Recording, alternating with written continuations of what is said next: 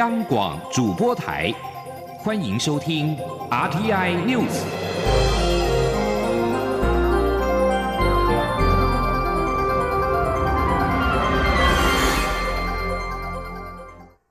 各位好，我是主播王玉伟，欢迎收听这节央广主播台提供给您的 RTI News。今天是二零二零年九月三十号，新闻首先带您关注。针对中共军机频密扰台，立委关切两岸是否会开战。国防部长严德发表示，目前是中共原有的挑衅行为，没有武力犯台、全面战争的征兆。首先关注台湾的外交动态。联合国大会总辩论最后一天，友邦贝里斯、尼加拉瓜接力发声挺台。尼加拉瓜外长。蒙蒙卡达敦促落实普遍性原则，让台湾参与联合国体系会议。这是尼加拉瓜三年来首度在辩论台替台湾直言。第七十五届联合国大会总辩论第六天，友邦贝里斯、尼加拉瓜、瓜地马拉都由外交部长代表发言。贝里斯、尼加拉瓜为台湾遭联合国抗拒于门外抱不平。本届联大总辩论，台湾十五个友邦都已经发言，共十二国发声挺台，较去年多出一个国家。贝里斯外长艾灵顿在预录的影片当中表示，贝里斯坚信各国主权平等，所有人都不应该受到歧视，而且毫无例外的受益于联合国宪章诺言，享有包括自决权在内的权利。而尼加拉瓜外长蒙卡达则是以西班牙语发言，他表示，疫情当前，落实普遍性原则攸关人类的生存，如此一来，台湾才可能参与联合国体系的相关会议。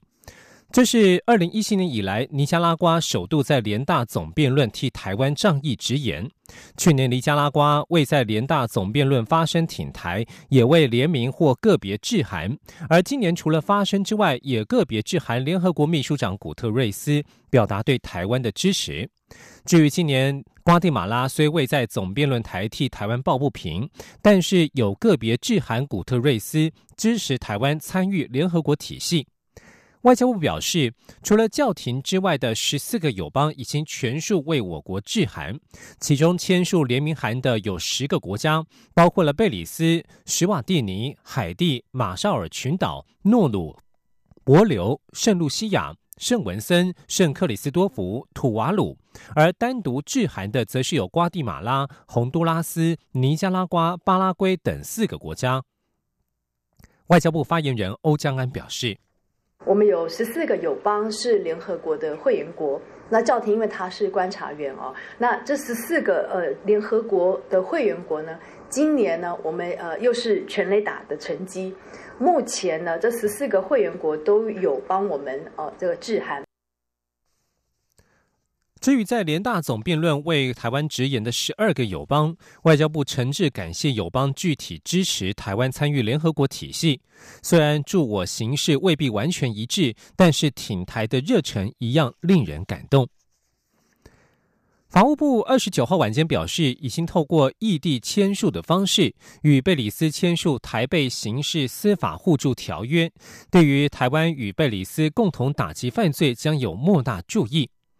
法务部表示，此条约为台湾继与美国、中国大陆、菲律宾、南非、波兰及诺鲁之后签署的第七个刑事司法互助协定，而且是法务部自二零一九年七月二号与贝里斯政府签署廉政合作协定之后，第二个以双方法务部及检察总部为主管机关的司法协定。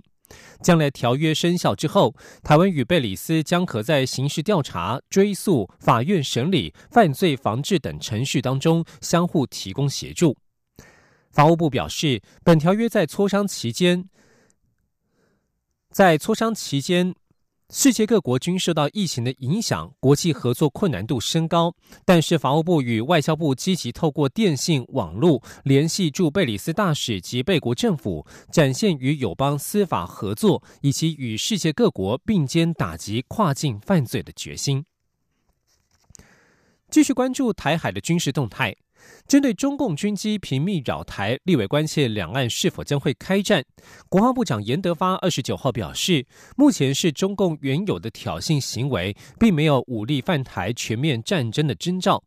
严德发并强调，国军战备等级维持在经常战备时期的战备准备阶段，国防部会依照敌情进行调整。共机飞越海峡中线属于经常战备时期的突发状况，国防部定有各种突发状况的应处措施。青年记者刘玉秋的采访报道。近来共机频频扰台，使得两岸关系持续紧张。国民党立委江启臣二十九号在立法院会邀请行政院长苏贞昌报告明年度中央政府总预算时，关切两岸是否开战，或是共军来袭有何征兆等。国防部长严德发表示，目前是中共原有的挑衅行为，没有鼓励犯台、全面开战的征兆。犯台有犯台的条件，对，那犯台那个具体的条件是什么？部长也不能讲。呃，泛台运内陆的部队，他后面会向前面集结。后面他内陆的部队向海岸、向东岸集结。向东岸集结是，然后，那目前有没有看到？目前是没有。严德发指出，国军战备等级维持在经常战备时期的战备整备阶段，再往上提升就是防卫作战的应急战备阶段。国防部会依敌情威胁状态进行调整。严德发说，共军飞越海峡中线属于经常战备时期的突发状况，国防部定有各种突发状况的应处措施。至于国防部在敌情威胁增加后，已将第一级名词修改为自卫反击权。严德发说，第一级与自卫反击不是等号。在全面战争状态下的第一级，已经包含先制反击或攻击，这已经是在战争状态非常明显的时候。另外，江启臣也关切，美国是否打算对台湾出售水雷、巡弋飞弹和无人机等七项重要武器系统。严德发说，因为还没到公告的时机，军售内容不便公布。江启臣则追问，台湾若提出需求，美国是否会对台出售攻击性武器？严德发说，因应情势的变化，双方都在做调整，因为美方也要维护整个区域的安全。而对于未来武器采购是否会落入军备竞赛，行政院长苏贞昌说，政府是基于保护国家国人安全，对于有必要相关的防卫性武器做足准备，绝不跟其他国家做武器竞赛。中央广播电台记者刘秋采访报道。蔡英文总统日前曾宣誓将推动三项后备改革，包括建立长后制度、后备动员合一以及跨部会制度，让后备成为常备部队，守护国家最重要的后盾。国防部长严德发二十九号在立法院表示，已经完成后备改革方案规划。军方人士指出，根据初步的方案，后备教育召集原本是两年一训。一次五到七天，明年可能更改为一年一训，一次十四天，但全案仍在规划当中，尚未定案。而眼见香港的现况，美国白宫国安顾问欧布莱恩担心台湾是北京的下一个目标。中国近来对台湾的威胁，表明台湾必须提高防卫能力。他敦促台湾采取实力带来和平政策。欧布莱恩日前接受《华盛顿时报》专访时直言，中国在过去十多年提升军力，构成长期威胁。有鉴于中国在香港的作为，他特别担心台湾现在似乎没有可以阻碍中共的护栏。而对于中国近来频频军事威胁台湾，欧布莱恩指出，这表明台北方面必须提出防卫能提升防卫能力，他们必须展现决心和意愿。他认为台湾正朝着这个方向发展。欧布莱恩也敦促台湾采纳前美国总统雷根时期的实力带来和平政策，这也是美国总统川普所采取的政策。美国期望见到台海和平，希望见到中国大陆与台湾相处融洽，并且建立良好关系。而在被问到美国是否会在台湾遭到中国攻击时协防，欧布莱恩表示，中国清楚美国的立场。在台湾关系法生效，美国转而承认中国政府之后，共和党与民主党政府都是一贯明确的立场，而本届政府并没有改变。继续关心的是财经消息。台湾经济研究院二十九号公布八月份制造业景气灯号为代表景气低迷的黄蓝灯，结束五个月衰退的蓝灯。台经院分析，全球经济正从武汉肺炎 （COVID-19） 危机当中缓步复苏，厂商对景气的看法也比先前来的乐观。今天记者杨文军的采访报道。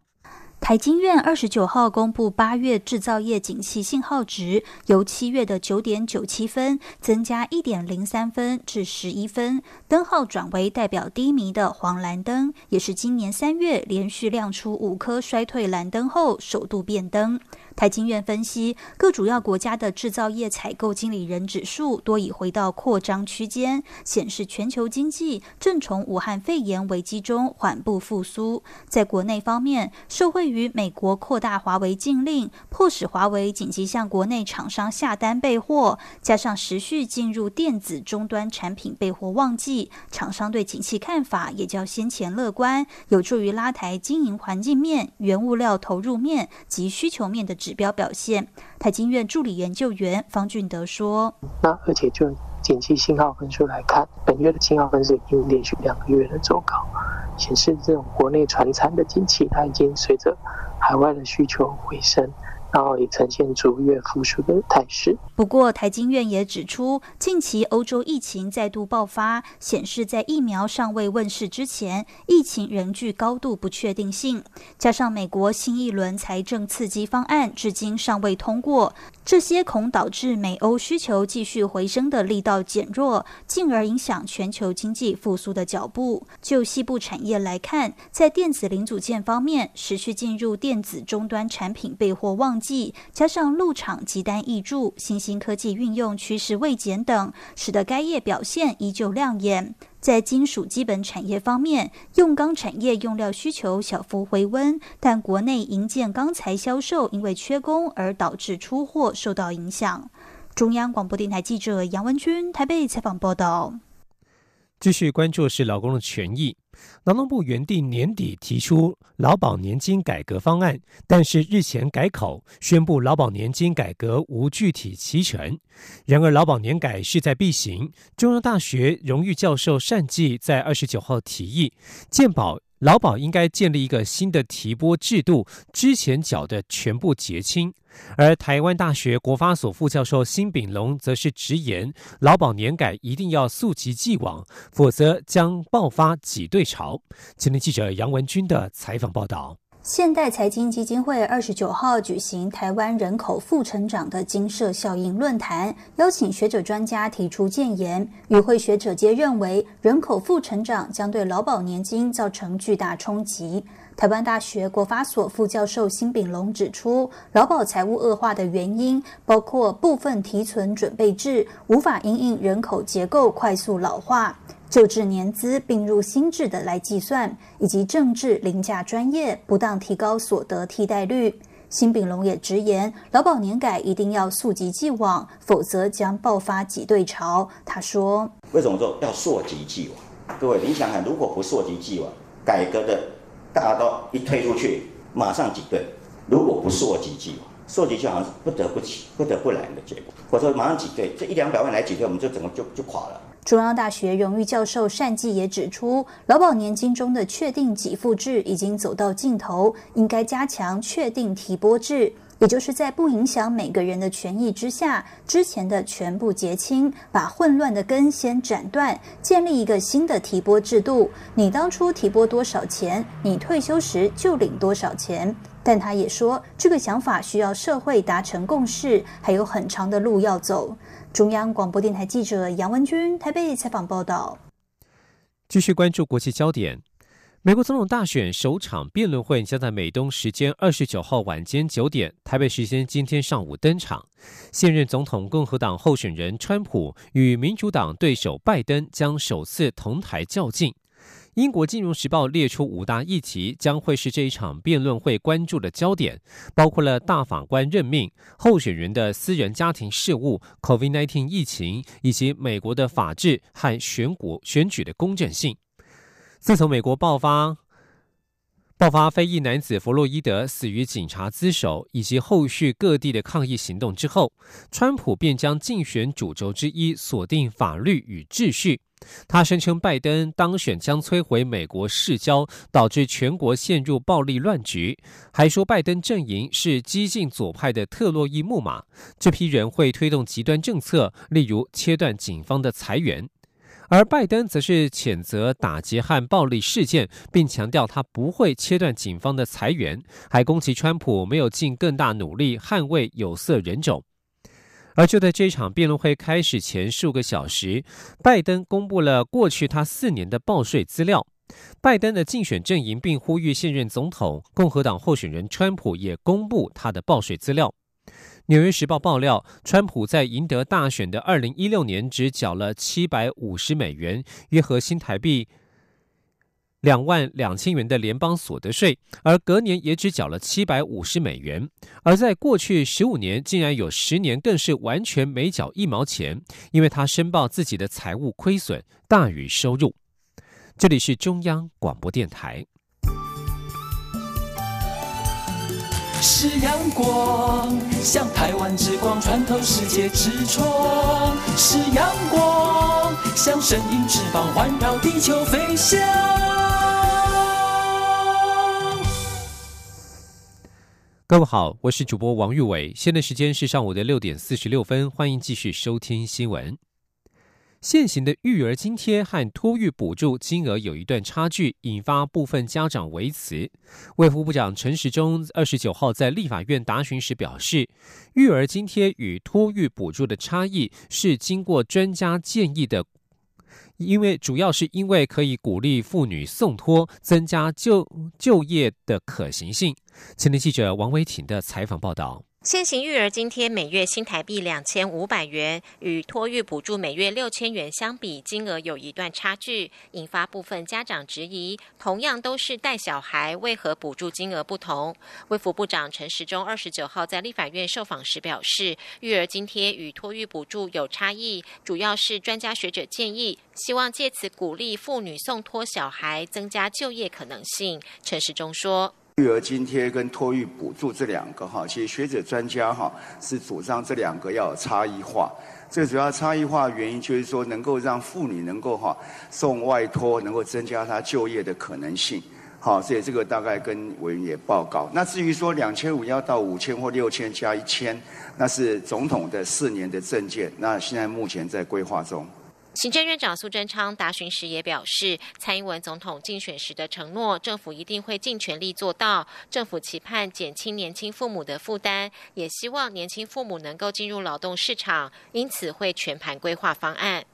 蔡英文总统竞选时提出将育儿津贴由两千五百元提高至五千元的政见，外界关注规划进度。教育部长潘文忠回答民进党立委高嘉瑜质询时表示，相关计划已经报行政院做最后检视，二零二一年一定会启动。中央广播电台记者王维婷采访报道。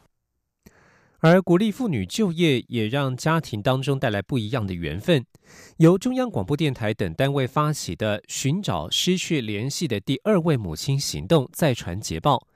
大学教授夫妻档廖正富、黄玉文以及就读台大的儿子廖恒德，想要寻找的印尼保姆瓦蒂，在上周五报道刊播之后，随即获得了海内外网友的回响。结果才一天就找到了瓦蒂。回为十年，两位师长在二十八号晚间与瓦瓦蒂开心的通电话，度过最难忘的教师节。全家更相约在本周中秋夜要透过视讯月圆人团圆。前天记者陈国伟的采访报道：最不一样的教师节，大学教授夫妻档廖正富与黄玉文在这天晚上和失联十年的印尼家人瓦蒂通上电话。我就很高兴的，就是跟他表达我的感谢。他也很感动，他说他看到那些报道，然后觉得孩子还记得他，他很感动。他说没想到我们会找他这样，我说当然找你啊，我们那时候你就突然这样，害我好好担心哦。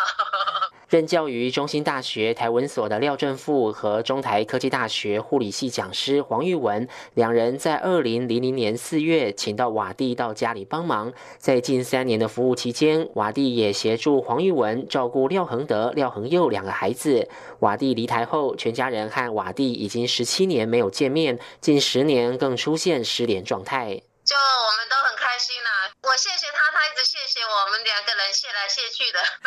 你们应该有谢个十秒钟以上吧？对啊，然后我们两个聊了好多以前的事情，还有还有，我跟他说，哎，恒德恒佑想要带你去吃那个你以前喜欢吃的那个菠萝面包，他就哈哈哈，他说我现在还是喜欢吃菠萝面包。中央电台在九月二十五号刊播全家人想找瓦蒂的故事，不少民众开始协寻，后续再发挥央广海外广播的优势，将报道翻译为印尼文、英文等四种语言，让印尼、香港等地的网友陆续上网留言。瓦蒂也在他朋友的通知下上网回讯。经过央广印尼语节目主持人谭云福的查证比对后，确定真的是要找的瓦蒂。更令人惊奇的是，瓦蒂现在人在台北，因为他在去年。年又来到台湾工作，廖正富和黄玉文说，他们会在中秋夜烤肉时带着两个孩子和瓦蒂阿姨视讯。他比较不方便来台中啦，所以我们可能就是上去台北，然后跟他约个时间吃饭。我觉得很幸运，真的真的就等于是教师节通上电话了，中秋节那天要视讯人团圆这样子。对对对对对对对，感觉上好像年节前的团圆这样子吧。现在跟他联络上有这种感觉。瓦蒂现在的雇主也很惊讶这起寻人历程，现在连雇主一家人都期待和廖正富一家人相见欢。我就有跟那个雇主讲几句话嘛，我跟他说：“哇，你好幸运哦，找到瓦蒂来协助你们。”然后他也说：“对他觉得很好，他很好。”对啊，我们彼此都觉得很幸运。这也是一个很奇妙的缘分。寻找失去联系的第二位妈妈行动，从今年五月中旬展开后，至今已为三组家庭找到当年从印尼及越南来到台湾工作的家人。如果你也有正在想念的失联家人，欢迎上网分享你的故事。中央广播电台记者陈国伟台北采访报道。继续关注的是治安议题。蔡英文总统上任之后，多次宣誓反毒是政府的第一要务。台湾高等检察署检察长邢泰昭指出，吸食新兴毒品致死案件近期有增加的趋势，而且新兴毒品容易制作，花样也较多，尤其第三级毒品多半来自越南。高检署将加强境外合作，在边境防堵毒品入侵。青年记者欧阳梦平的采访报道。毒品不仅危害国人健康，也衍生许多治安问题。为了因应新形态毒品泛滥、吸毒年龄层下降以及毒品入侵校园等现象，台湾高等检察署成立查缉毒品及戒瘾督导中心，经由境内压制、境外合作及边境防堵来速毒、追人、断金流。高检署检察长邢泰昭表示，近年混合式新兴毒品及 MMA 在年轻族群间流行，而且尝试第三及第四级毒品与药物的随机混合，利用网络快速流通。而第三及、第四级毒品多来自东南亚、中国大陆、香港走私进口，因此新兴毒品及境外走私问题成为需要优先解决的问题。他说：“第三年毒品来的主要在越南，占了百分之四十四，大陆现在只有百分之十三呐，可能越南是重点，是重中之重啊。所以我们现在怎么样加强跟境外合作？越南是非常重要的地区啊，所以我们部里面也只是我们加强跟境外的合作了啊。那这点持续在进行，尤其这个各司法机关也都很努力在做。”秦泰昭特别指出，吸食新兴毒品致死案件有增加的趋势。今年一到七月便有一百一十四人，这是由于政府强力扫荡一二级毒品，因此转到三四级。而且新兴毒品容易制作，花样也比较多。他曾经亲自拜访警政署长陈家清，一定要严厉遏止提供这些毒品的特定营业场所。另外，高检署近期也落实重大毒品案件的溯源侦查，强化各地检署缉毒主任检察官协调及整合功能与责任，并建制国内外重大毒品案件情资及协调处理机制，加强国内缉毒单位资源整合，并强化国际缉毒及国内重大毒品案件查缉量能。中央广播电台记者欧阳梦平在台北采访报道。劳动部在二十九号讨论内政部所提开放一定条件住宅商办大楼可引进营造业移工。咨询委员认为，应该先针对营造业人力供需进行评估，要求内政部先评估并且考量公益性角度再提案。为了解决营造业缺工问题，内政部日前向劳动部跨国劳动力政策协商咨询小组提案，希望开放基地。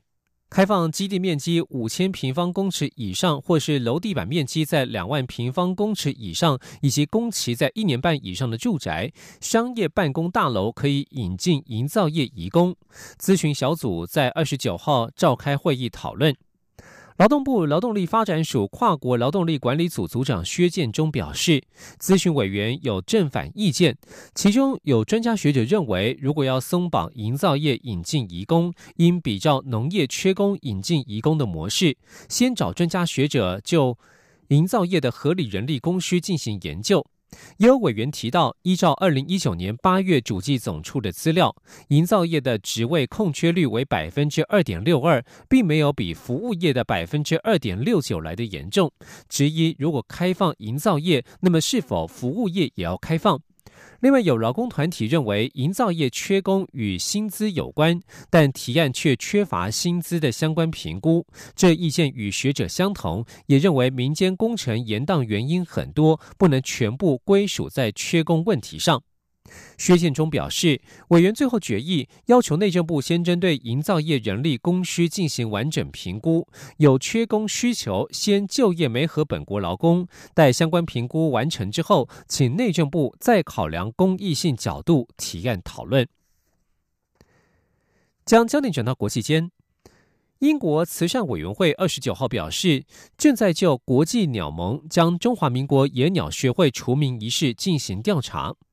中华鸟会自一九九六年成为全球最大的鸟类保育组织——国际鸟盟会员，但是国际鸟盟全球理事会在两周前决议，由于中华鸟会的中文名称“中华民国野鸟学会”对国际鸟盟的伙伴关系造成经营上的风险，因此将中华鸟会自正式伙伴关系当中移除。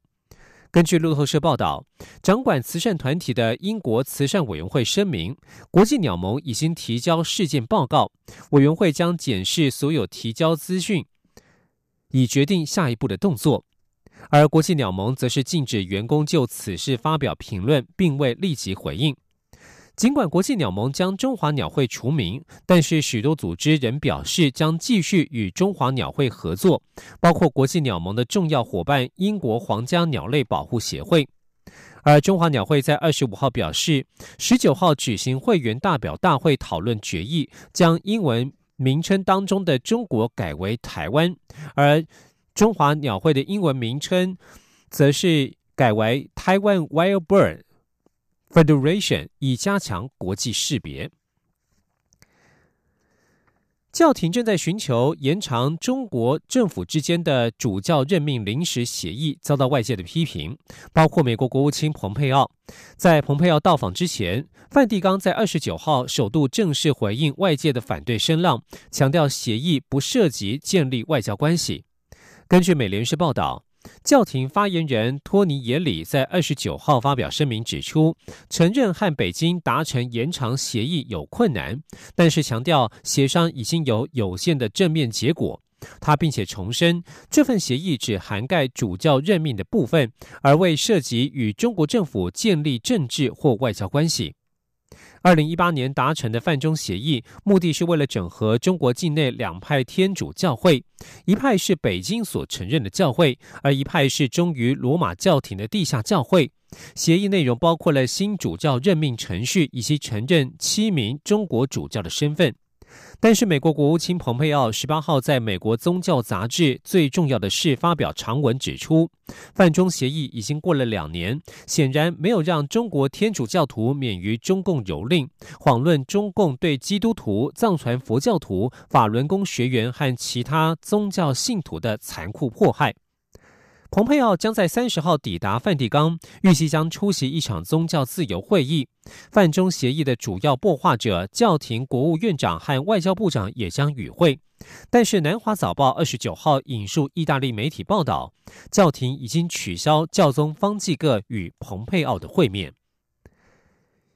以上新闻由王玉伟编辑播报，这里是中央广播电台台湾之音。